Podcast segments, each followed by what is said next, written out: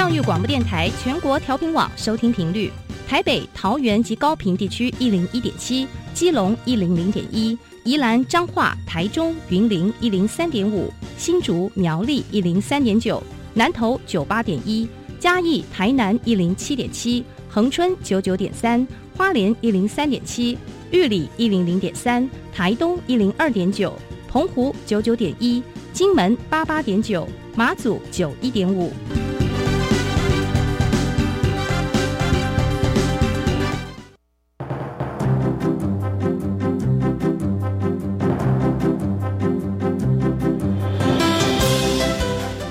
教育要怎么做才能使孩子面对未来的社会呢？当我们期待孩子改变的同时，也期待教师的教学方法跟着改变，家长的观念也一起改变，一起携手协力同行。谢若楠老师带您探索自发互动共好的十二年国教新课程，听见台湾教育的改变。欢迎收听《国教协作向前行》。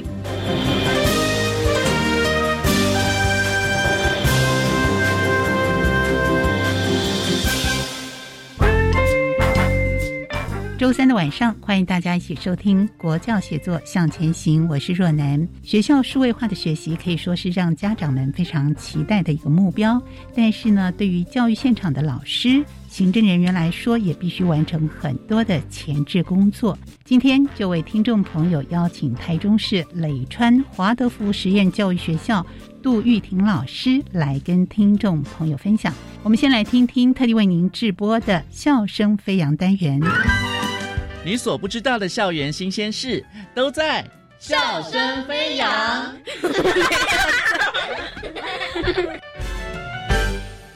来到笑声飞扬单元，我是白天，为大家邀请到的是来自苗栗县的蟠桃国小骆怡芳资讯组长。听众们，大家好，白天你好，怡芳组长，请您先来帮我们介绍一下蟠桃国小是位在哪里呢？在什么社区附近呢？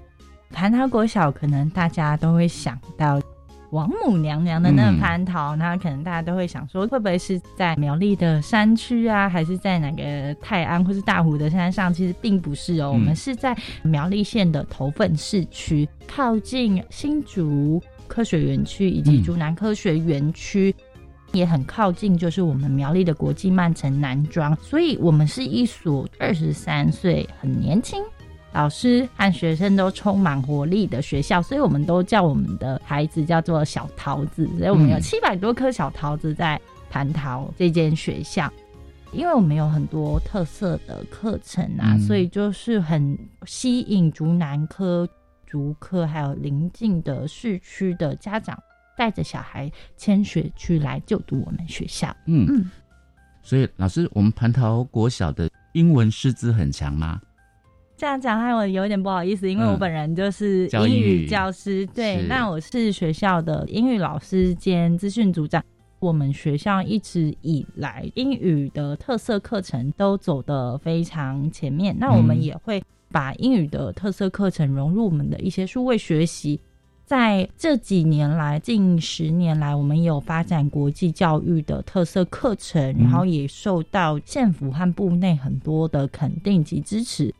所以，其实我们国际教育课程、英语特色课程以及数位学习课程，都算是我们学校非常有特色的三大面向的课程。是。刚刚我们的蟠桃国小骆怡芳资讯组长提到了，就是学校的亮点嘛。嗯，英语教育跟国际推广算是应该学校很厉害的一个指标哦。不敢说到非常厉害，但是像我个人是很荣幸，就是在考上正式教师这几年就在这间学校服务。其实我一直都以我们学校的国际教育课程和英语教学的特色为骄傲。我们的蟠桃国小骆怡芳资讯组长可以跟我们分享一下，学生从小一到小六，他们各自会接受到怎么样的国际教育呢？我们从小一到小六会从家乡在地出发，那像我们的家乡在地是台湾、亚洲，还有邻近的一些国家，像是日本、韩国。从亚洲出发，一直进阶到邻近的，像是欧洲、美洲等等的六个年级，会学习不同的六大洲的课程。那其实每年的课程，我们都会有一些不同的转变。因为我们的国际教育课程可以说是教师自编的课程，所以我们的学年阵容其实都很坚强。学年的老师他们其实有都有不同的教育想法去交织编织出来，每一年都有不同的国际教育的课程。可能今年的亚洲我们是学台湾和日本，明年的新的学年的老师他们可能就会从台湾看向韩国。或是台湾看向东南亚，像现在很多孩子，他们都是新移民子女，他们的爸爸或是妈妈是来自东南亚的国家，老师们就会以他们的爸爸妈妈他们的母语东南亚的原生国家来做一些课程的发展，所以我们每年的国际教育课程其实都蛮有不同的亮点。我们的蟠桃国小洛怡芳资讯组长可以帮我们举个例子吗？比方说一百一十年好像有一个水资源教育的部分。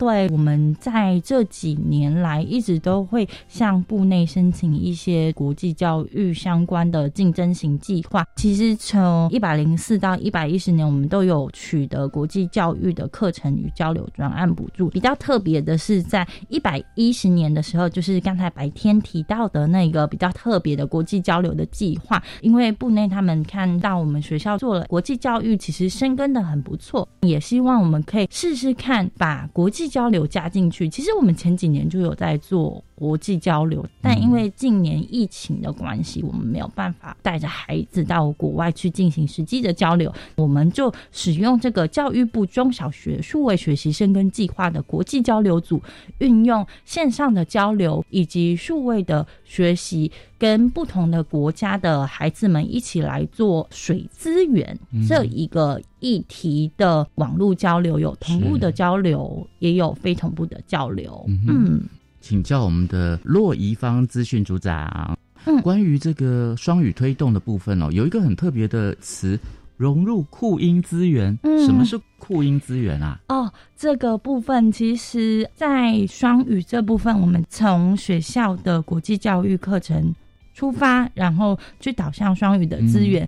其实，在酷音这部分，教育部它现在有在推动一个中小学的 Core English 英语教学资源平台。应该严格来说是英语线上学习资源平台，不但是老师的教学资源平台，孩子也可以透过这个网站来进行英语的线上自学。其实这也算是我们学校一个很大的亮点。在近年来，我们都会不断的。鼓励孩子去参加酷音的一些不同的竞赛，例如说单字网比赛、阅读网比赛、自安网比赛，还有一些像是我们苗栗县跟酷音结合的一些打歌学英语的认证。孩子们他们从这个资源里面就会发现，哎，英语可以在网络上用玩中学、学中玩的方式，让他们可以去取得这一些就是酷音的认证。那每个小朋友他们其实一年来在酷音。的这些资源和就是比赛认证下，他们一个一个人大概都可以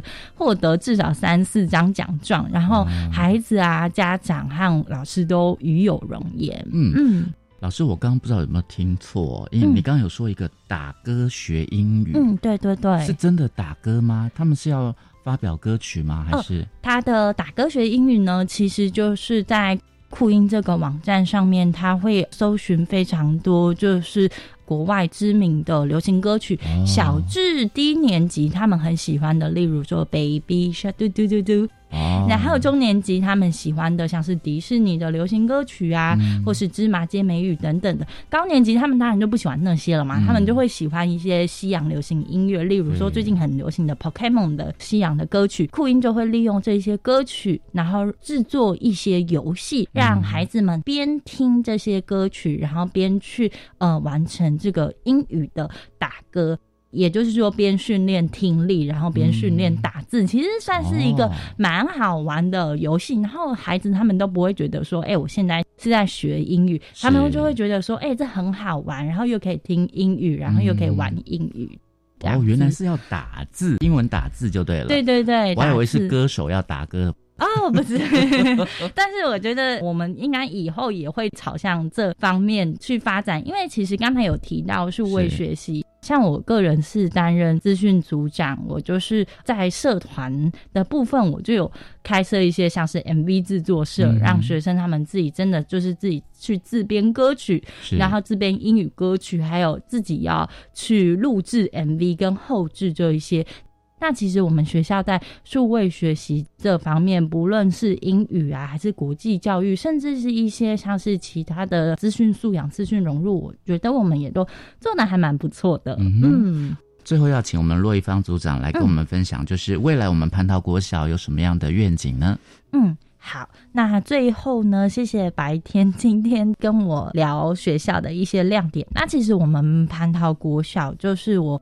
觉得非常荣幸的，就是校长会带领我们的同仁一起进行学校课程的永续经营。那当然，我们都是以学生为主体为主角去出发，所以所有的课程跟活动都有计划的执行和支持，而且都非常的精致跟踏实。最后，当然就是要感谢苗栗县政府跟教育部的长官对我们蟠桃一直的支持及肯定，还有家长的信赖，然后让学校虽然说我们才二十三岁，但是我觉得我们一步一脚印都是在做百年学校的大事。在最后呢，校长就是要我代表他和所有蟠桃国小认真的同仁，欢迎各位在收听广播的伙伴们，有空可以到苗栗来，然后享受国际双曼城的。优雅景致，然后也可以来蟠桃国小走茶、分享、交流，身心灵可以得到一个意志和平衡。让我们来蟠桃为您奉茶，谢谢，非常谢谢来自我们苗栗县蟠桃国小的骆怡芳组长跟我们的分享哦，谢谢，拜拜，拜拜，我是白天笑声飞扬，下次再会喽。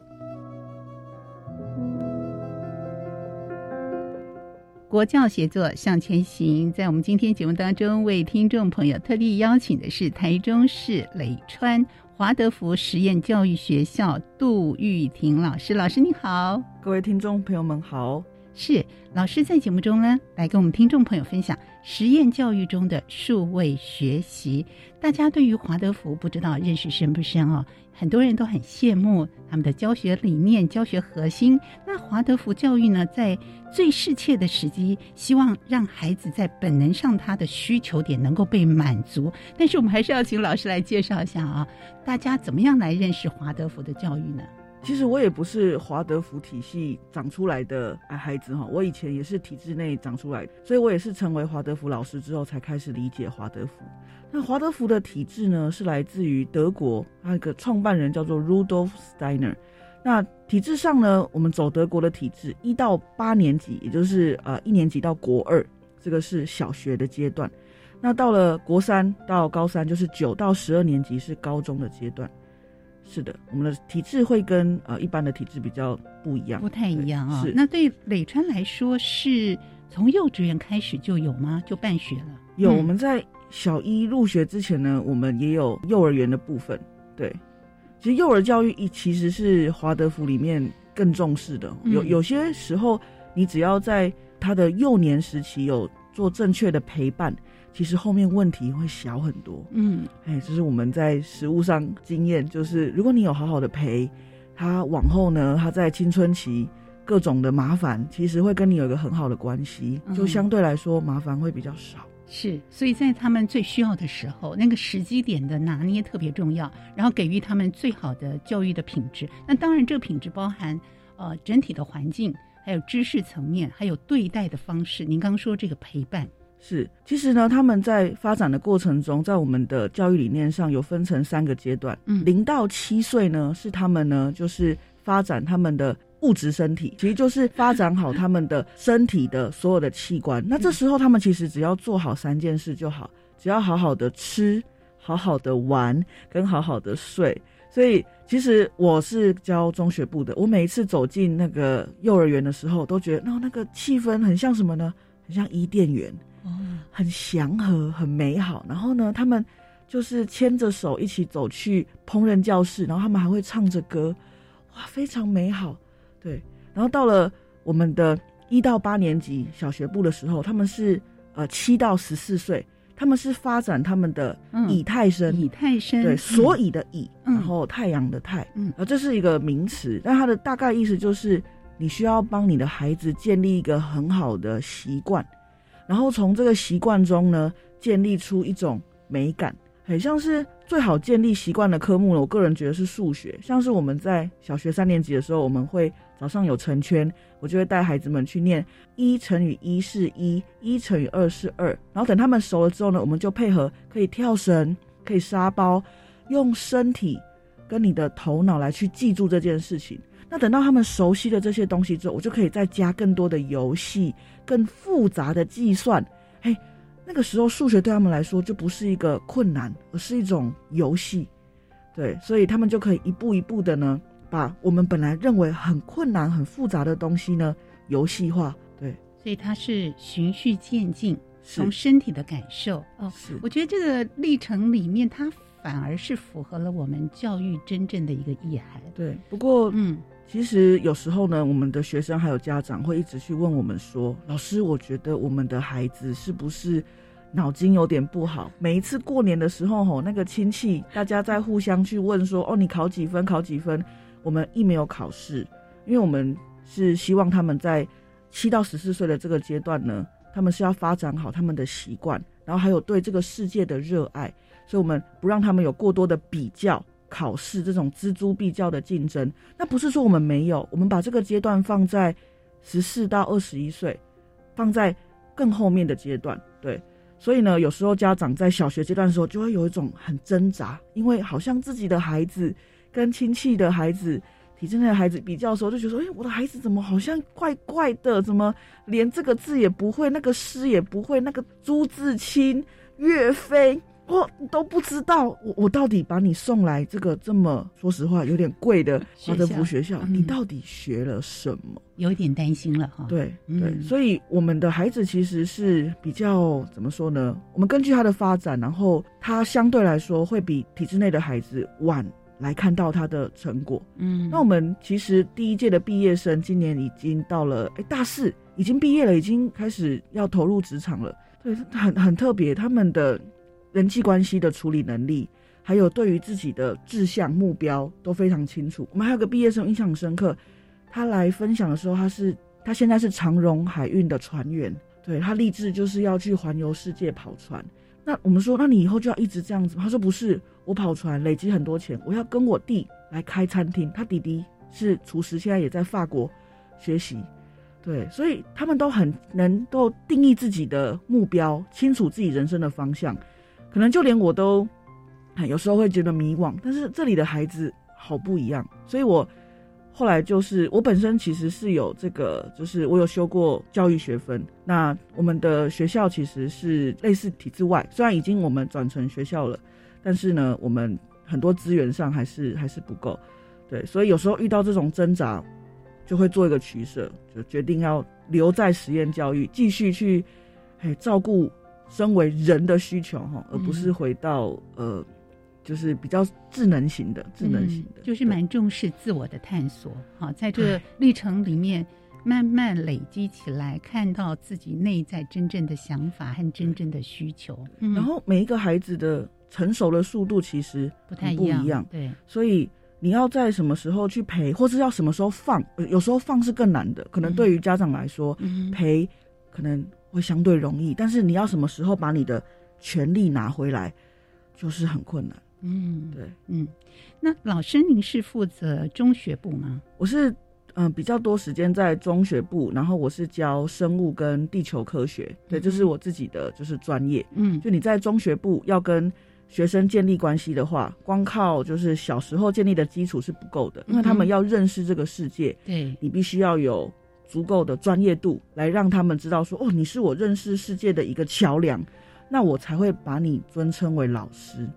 哦，其实现在的孩子很很不得了，就是有时候你会知道他们有没有把你当老师看，就是老师这个东西不是一个就是说你是职业，然后聘书给你就是老师了，而是学生真的有从你身上学到东西，他们才会把老师的皇冠带到你身上。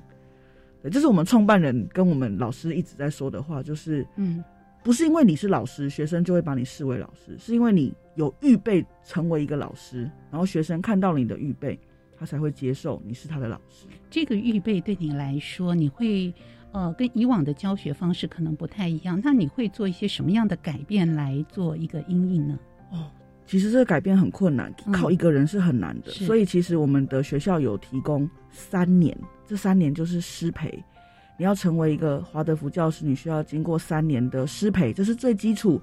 然后你要进班级，有很多的实务经验，真的去了解儿童的问题，然后把儿童当成一个谜题一样的去解。嗯，哎，所以。就是在过程中，其实我我觉得啦，就是我们可以留在学校的老师有一点点那个属性，叫做什么？那个被虐的属性，就是人家给你越越多的那种压力，你越开心。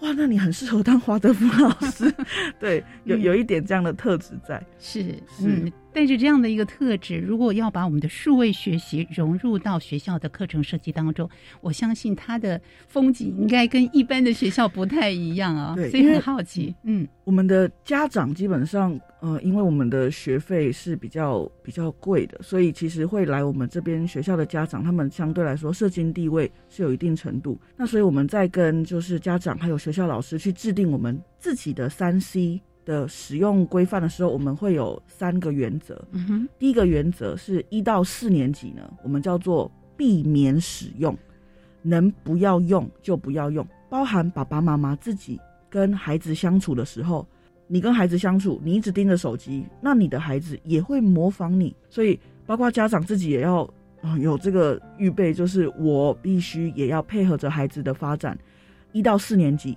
避免使用。那五到八年级呢？它叫做陪伴使用，就是呃，有些家长会很担心说，老师，我们都不给孩子用三 C，他们以后会变成原始人。那我的孩子这样子出去怎么跟别人竞争？这是一个资讯的时代，我的孩子怎么怎么去适应这些？所以呢，五到八年级其实就可以开始让他慢慢的接触。可是所谓的接触，不是说丢东西给他，来，你现在开始上网看你喜欢的东西，看你喜欢的文章，他自己就会了。他需要有一个历程，他使用电脑，他使用手机，他使用平板，他要在你的监督下，他因为你的使用方法而得到了他自己的使用方法。所以这是陪伴。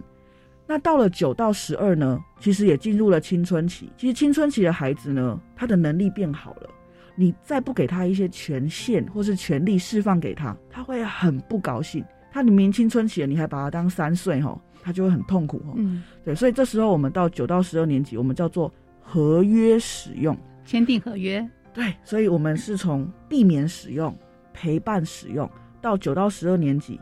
其实有手机这件事情是一个特权，嗯，我们一直都在跟孩子讲，有手机是特权，代表说你预备好了，你的爸爸妈妈信任你，不会因为拿着手机就把自己的人生毁掉，所以他给你这个权利，嗯，所以呢，我们要很珍惜。那有时候我们刚拿到手机，一定很兴奋。我还记得有一个十一年级的孩子，他才拿到手机，过去呢，他的妈妈都把他保护的很好，你不可以用手机，甚至我们如果有时候要联络事情。要用赖的话呢，他是用妈妈的账号，所以他的妈妈的账号出现在学生的群组里，然后就有一个很有趣的画面。然后到了高二，他拿到了他人生的第一只手机 iPhone，我不得了。他说他一整个礼拜全部都在看那个手机。然后那时候刚刚刚好有一个就是他很喜欢的节目叫伯恩爷爷秀，嗯，他就把所有伯恩爷爷秀看了一遍，再看一遍。他完全停不下来。他说：“老师，我好想要停，但是那个太有趣了，我我停不下来。我偷偷的拿手机，然后进棉被，然后拼命看。然后这样一个礼拜之后，这个孩子自己发觉，说我这样不行，我没有办法读书，我没有办法正常的跟我的同学出去打球。嗯，我全部都被他绑住，所以他把他的手机给他妈妈，跟他说：妈，你可以帮助我，我们有一个合约，你帮助我，让。”我的手机可以离开我吗？哎，我觉得这个孩子自己说：“你要帮助我啊，让我的手机离开我。”是，就是这个妈妈其实就是一直以来很信任孩子，然后这个孩子其实也表现的很好，所以他觉得说给给你没关系。嗯哼，所以他们其实没有做到合约这件事，而就是基于一种以前的信任。嗯哼，如果这个孩子没有自己力挽狂澜，吼，可能就会有一段很辛苦的日历历程。还好他只有一个礼拜。那到底怎么样把握这个原则？我们在学校进行我们的数位学习呢？有很多值得我们一探究竟的地方。我们待会回到节目当中，继续请杜老师来跟听众朋友分享喽。大家好，我是机关署防疫医师詹佩君。大部分的 COVID-19 儿童感染者症状较成年人轻微，在熟悉的环境进行居家照护，有助恢复健康。如果儿童活动力不佳、嗜睡，或者是出现喘或呼吸困难等警示症状，请立即联系一一九，紧急时可由家长接送前往医院。疫情非常时期，持续落实防疫，守护彼此健康。有政府，请安心。以上广告由行政院与机关署提供。宝贝啊，记得我们的健康约定吗？我知道，要正常作息、充足睡眠、均衡饮食、规律运动、正确姿势，还有还有还有要听校园健康笔记呀。对，校园健康笔记节目有我们全家人都可以一起执行的健康资讯。每周六下午六点零五分收听校园健康笔记节目，和王平、陈新宇一起维持健康好习惯，每天都健康。经过学校门口，是否仿佛看见当年的自己？当年那个嬉笑打闹、无忧无虑的青春，和那位陪伴着你的老师。今年教师节，我们准备了一些故事，表达对老师的感谢，邀请您向老师说声“老师，谢谢您”。影片内容请上教育部 YouTube 频道观赏。以上广告是由教育部提供。我是台湾弦乐团，我们都在教育广播电台。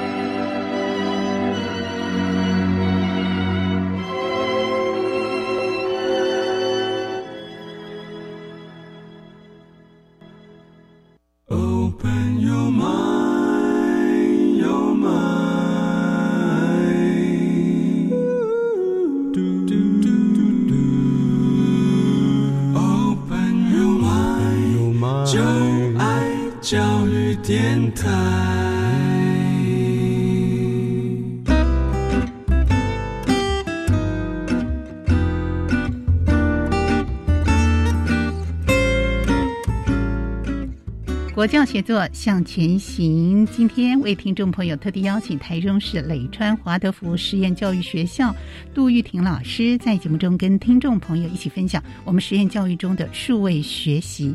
前段听到老师来分享有三个面向、三个原则。一开始要避免使用在年级比较低的时候，一到四年级，然后五到八年级呢，要陪伴孩子来使用三 C 产品；九到十二年级则要。合约使用签订合约，老师也举了一个例子啊，因为没有签订合约，在解放之后开始拿到属于他的三 C 产品，就可能没有办法来控制自己的行为，所以需要大人的一些陪伴。我觉得这样的一个方式，如果能让孩子循序渐进的来接触的话，应该是可以达到很好的效果。那贵校在这个数位的课程的设计上，是不是也要贴近原来设定的这些原则呢？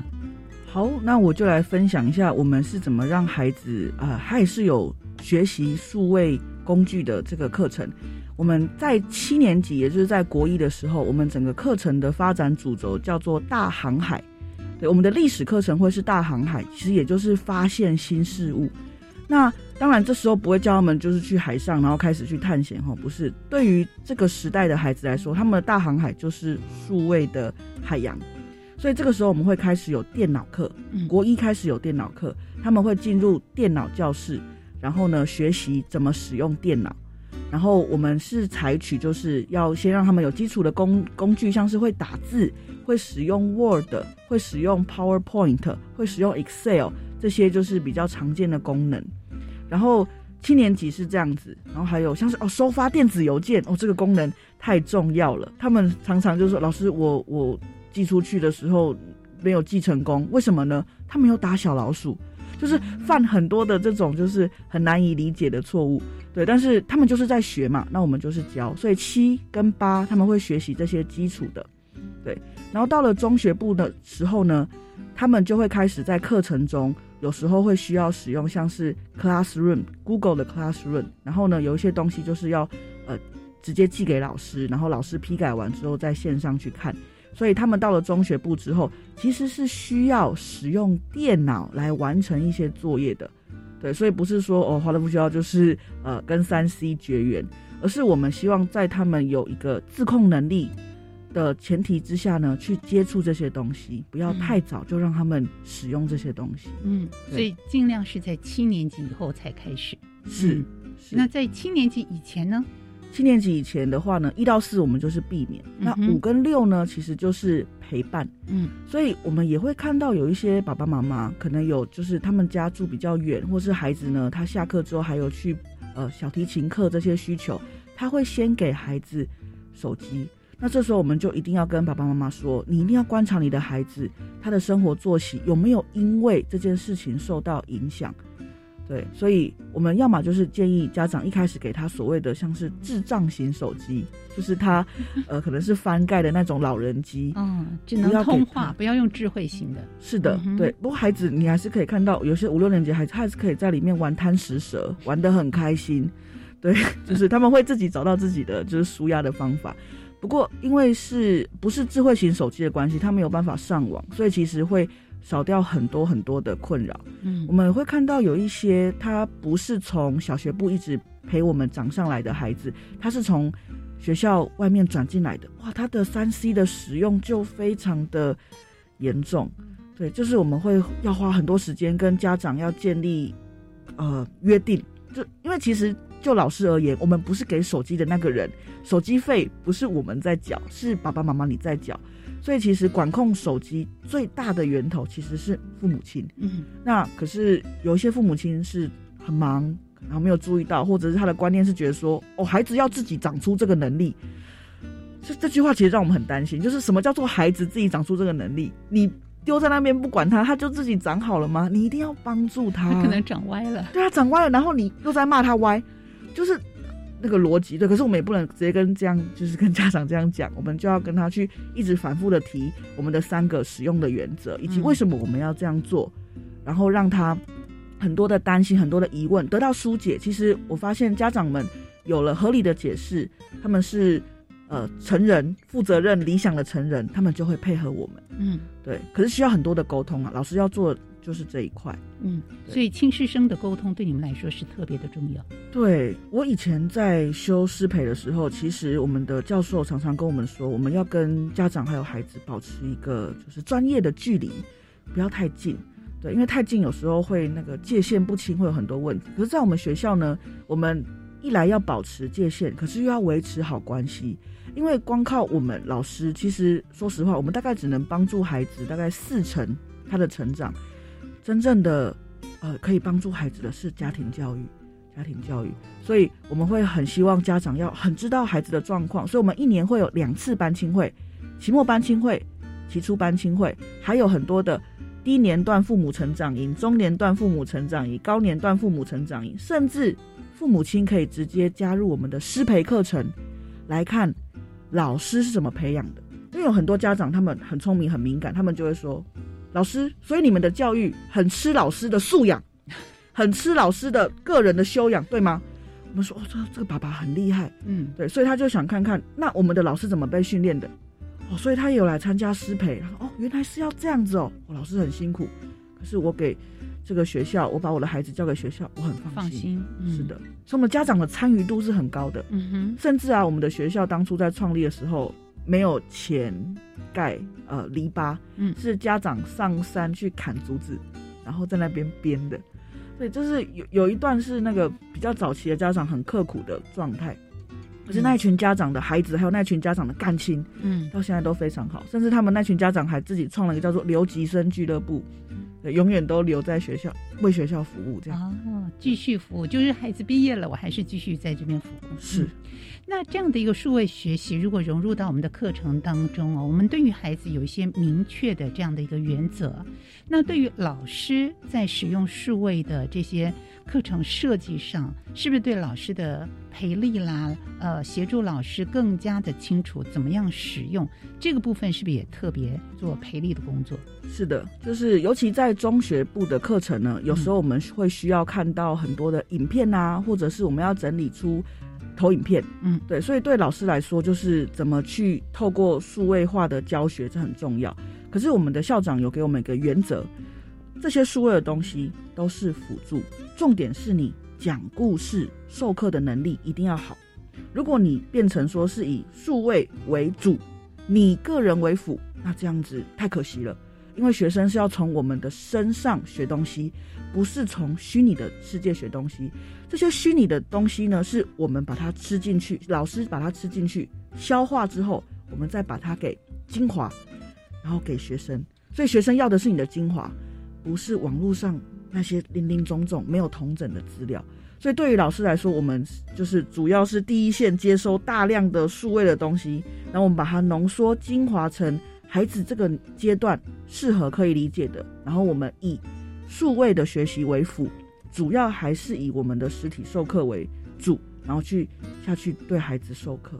嗯，所以老师的前置工作要做的很多很扎实。对，所以我我一直说，就是可能来华德福学校需要有一点点，就是呃被被虐吼，就是越工作越兴奋，然后在工作中就觉得说哇，有这个地方可以为我，我可以为他服务，我很高兴。要有这样的特质，才才比较。说心心理上比较不会生病嘛，对那种感觉，真的花很多的时间心力，可是内心是喜悦的。对，因为你会看到孩子真的不一样，就是如果你是直接拿套装的课程直接给他们，跟你消化过之后呢，呈现出来的孩子的眼睛那个光芒是不一样的。嗯，他本来在后面睡觉的，他醒了，他回答问题，那个好感动，他活过来在。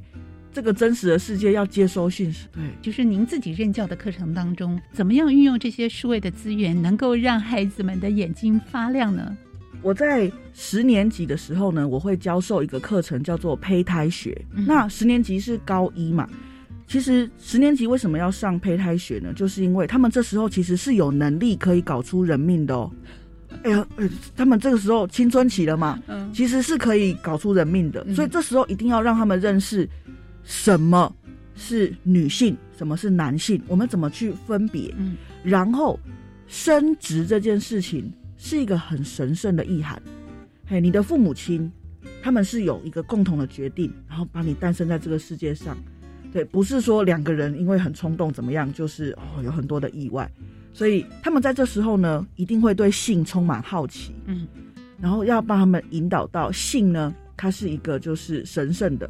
然后我们不能随便去，就是呃跨过那些界限。那所以我们在胚胎学里面呢，就会有介绍那个胚胎从第一周、第二周、第三周逐渐形成的过程。嗯哼，那个过程其实那个是肉眼看不到的。所以这个时候呢，我会做一些图片或者是一些我们医学上面的那些模拟的那些资料，让他们看到整个过程。然后最后我们也会去看一个影片，叫做《子宫内日记》，就是。最精彩的一幕呢，女同学她们都会看完之后觉得说：“老师，我我是不是不要生了？”会给他们看到那个小婴儿从产道哇出来的那一幕，哇，那个很震撼。所以我们在课程之中呢，会有这些就是要辅助模拟的，因为他们越大，他们要接触的世界很难带他们真实的经历。对，所以我们一定要有这些数位的学习。所以呢，我就要在课程中去找说，哦，第三周它有什么这样的特征？然后这个特征里面呢，可以看到你的身体的胚胎发展到哪一个阶段。所以他们会看到说，哦，老师，我们以前是有鳃的，诶，老师，我们以前是有尾巴的，诶，对。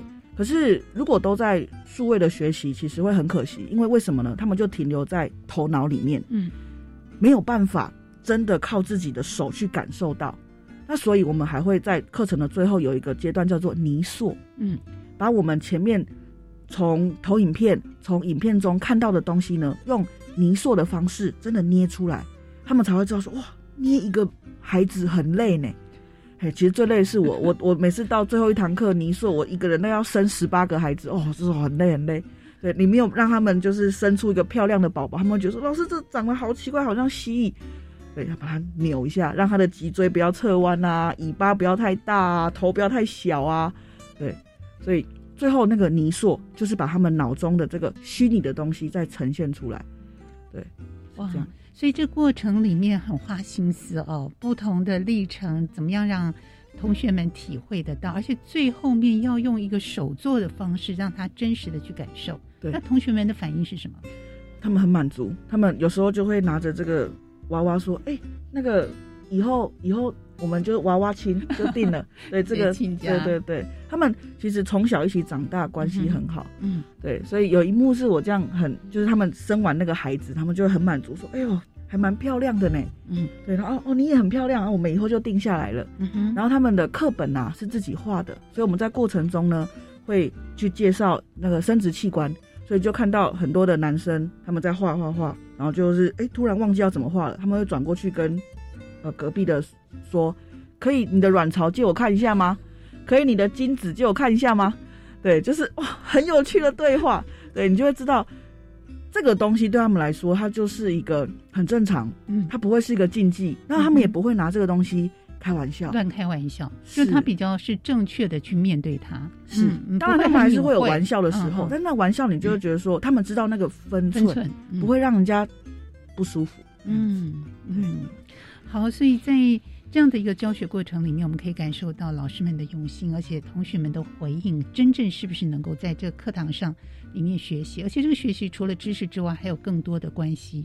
哈，更多的对于自己的探索、自己的认识，所以整个的学习的历程，是不是也希望能够孩子，呃，经过自我的探索之后，其实是比较能够了解自己。这也是华德福在学校里面的教育当中，希望能够陪伴孩子一起成长的。是我们其实最希望他们最后离开学校的时候，他们是一个可以。定义自己的目标，嗯，指导自己的生活的自由的人，嗯，对，我们花了很多时间跟他们去谈，说什么叫自由？自由不是随心所欲、自由自在。事实上，自由要先有一个规范，然后你也知道为什么我们要这样规范，然后你才可以自在的在这个规范里面生活。对他们一开始听到我们这样讲，都会觉得说哪有自由？就是我想做什么就做什么。哦，可是他们到毕业的时候，就会慢慢理解说，哦。我们以后是要进入社会，社会有规则，啊，有些规则呢不合理，有些规则合理。那我们要怎么去跟这个社会的规则做相处？我看到他们有这样的蜕变，对，真真正成为一个自由的人，不会被规矩给束缚，不会被情绪困扰，而是可以很好的把握住自己的自我。嗯哼，我有选择权，是，但是我可以善用我的选择权，是，嗯，或是别人的别人的选择不尽理想，或是影响到我的时候，那。我可以怎么做来帮助他吗？或是来稳定自己？对。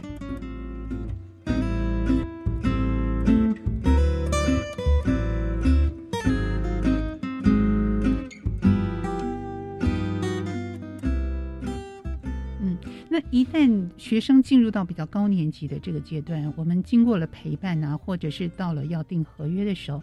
我们一方面希望孩子自己建立起他自己的一个原则，他也能够遵守这样的一个合约。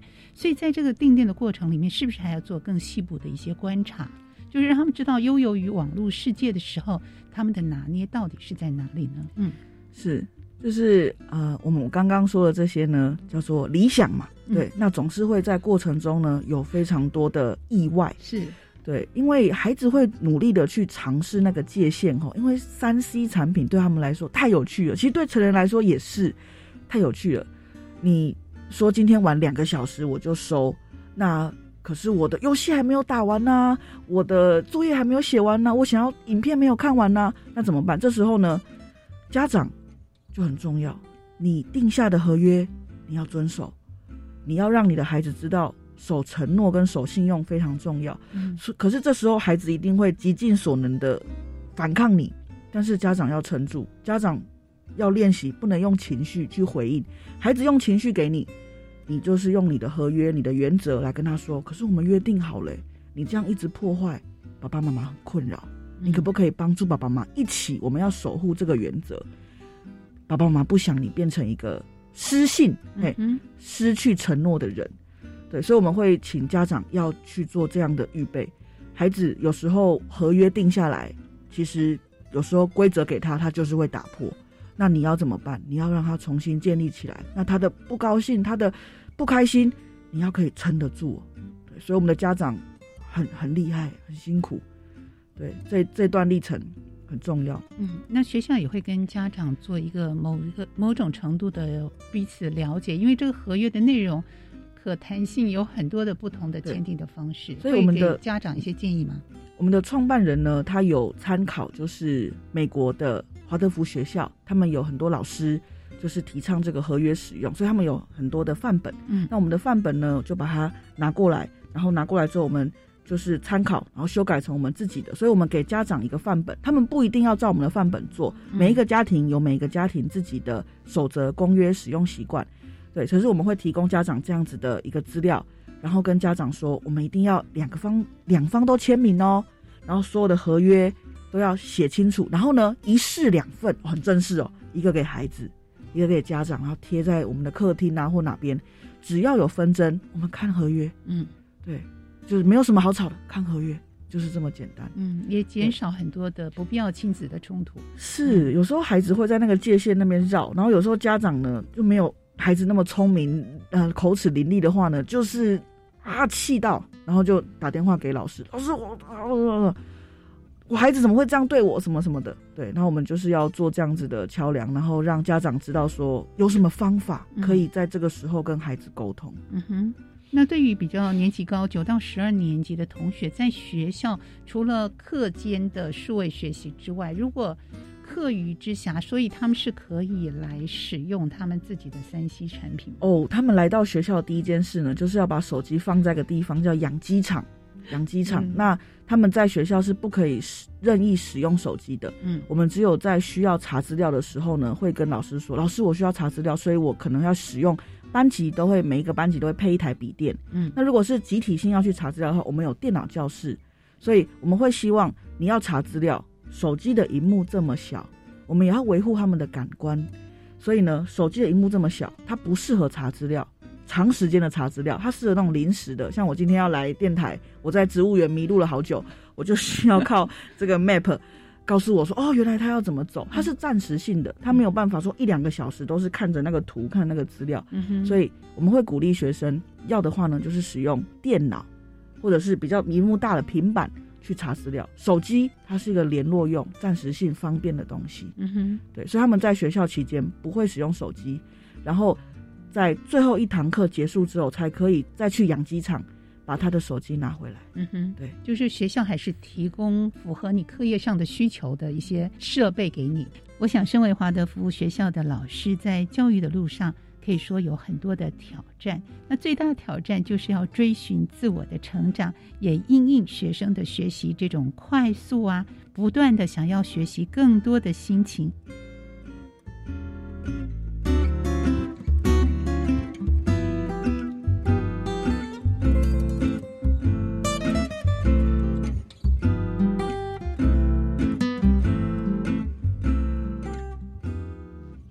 是不是最后请杜老师来跟听众朋友分享一下，在数位的浪潮当中，怎么样来帮助自己，帮助我们的同学们都能够有正确的数位学习态度呢？其实呢，我们的孩子呢，他还是会去使用三 C 嘛。从刚刚的叙述里面，我会知道，我们没有禁止孩子使用，而是在不同的阶段让他循序渐进的使用。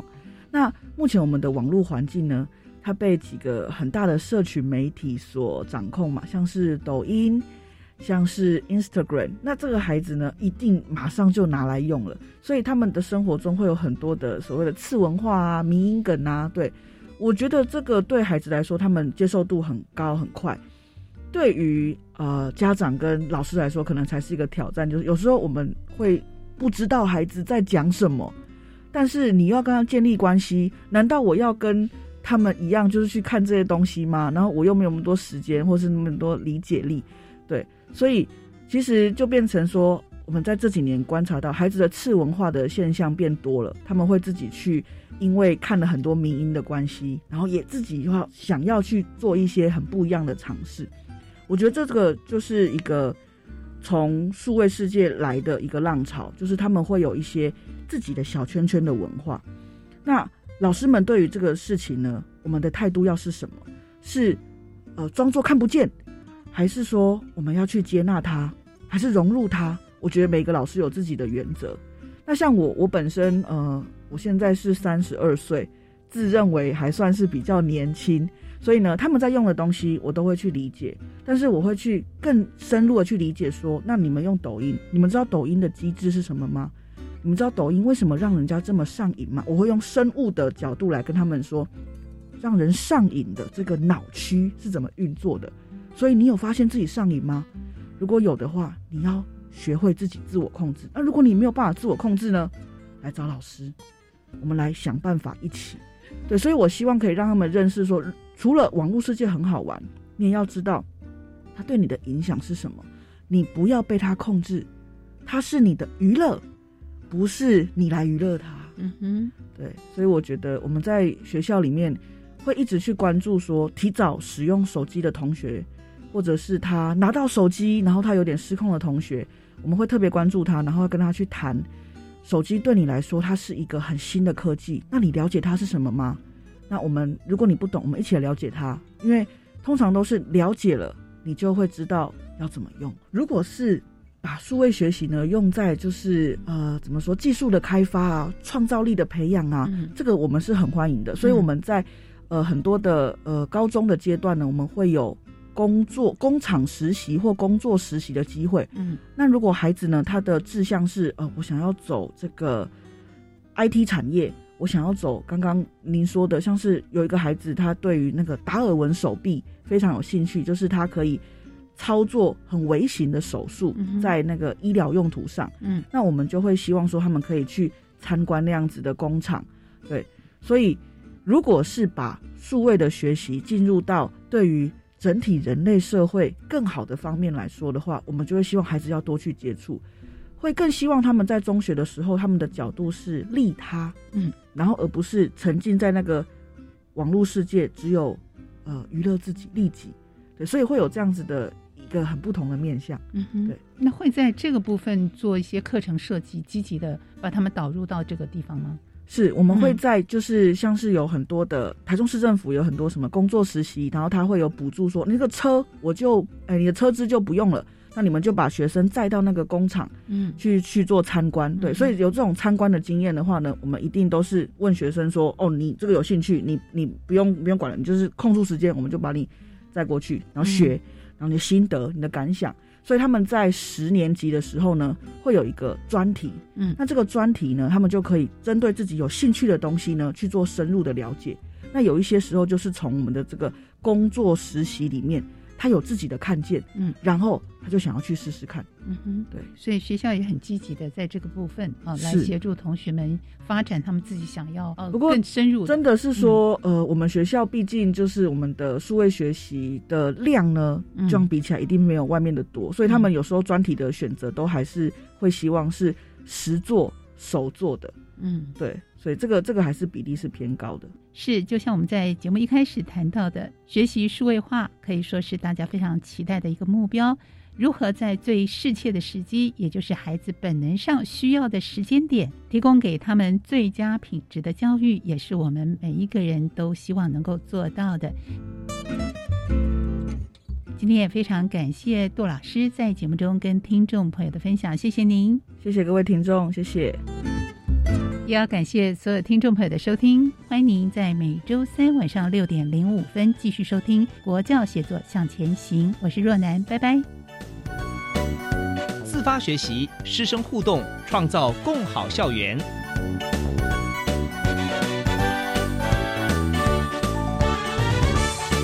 国教写作向前行节目由教育部提供。